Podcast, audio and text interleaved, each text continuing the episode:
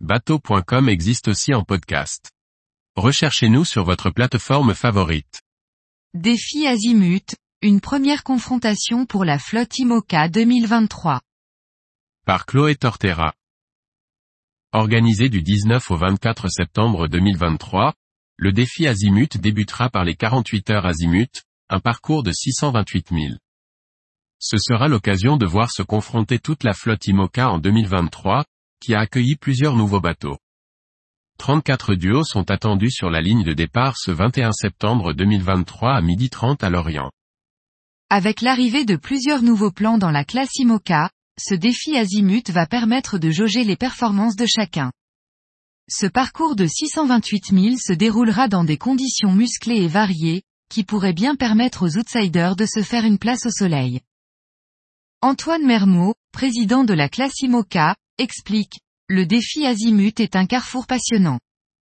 C'est la première confrontation qui réunit en 2023 tout le plateau et va permettre d'établir une première hiérarchie.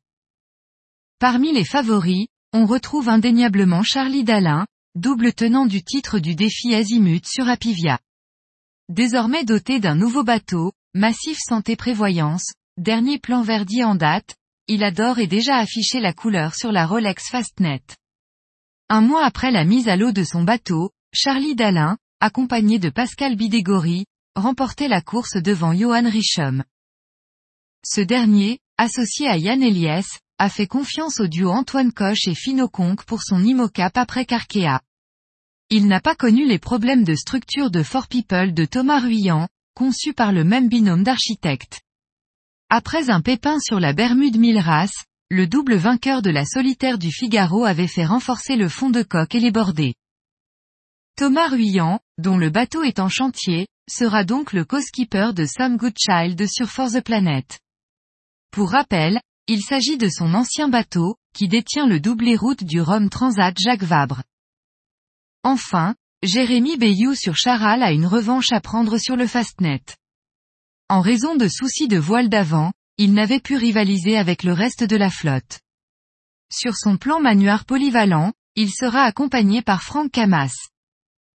Si ces quatre IMOCA font office de favoris, il faudra compter avec un bon nombre de concurrents affûtés. À commencer par Biotherm, Paul Meya et Mariana Lobato, et Malizia, Si Exploré, Boris Herman et Will Harris, qui ont participé à The Ocean Race. Avec plus de 30 000 milles au compteur, ils ont navigué sur toutes les mers du monde et notamment rencontré des conditions météo virulentes.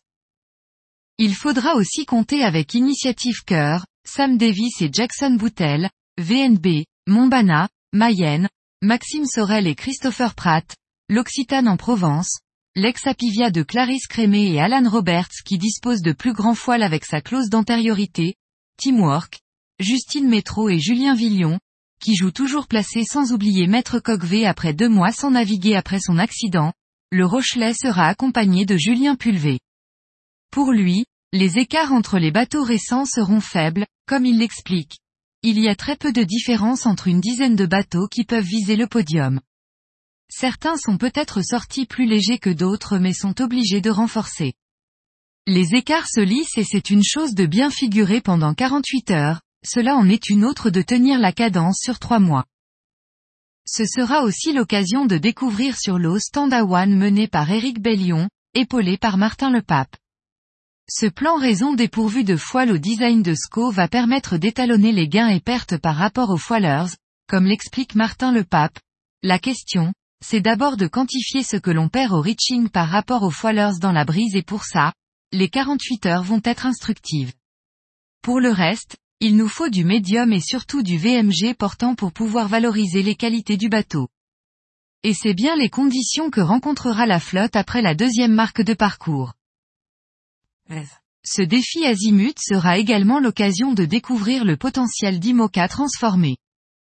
C'est le cas de Groupe Apicil, Damien Seguin et Laurent Bourguès, et de Prismian Group, Giancarlo Pedot et Gaston Morvan, deux plans VPLP Verdier 2015 désormais dotés de grands foiles et d'une nouvelle étrave.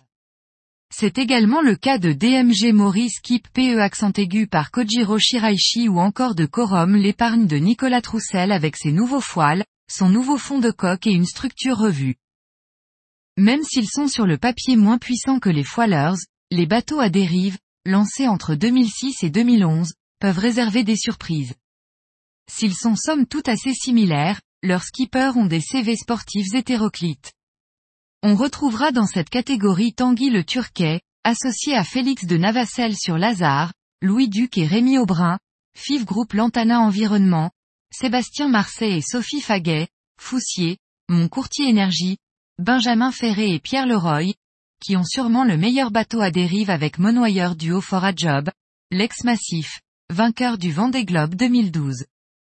Manu Cousin, accompagné par Clément Giraud, pourra également jauger la teneur des travaux réalisés sur son vieux plan phare coup de pouce Giffard manutention, mât et dérive reculée, ballast transformé, nouveau safran.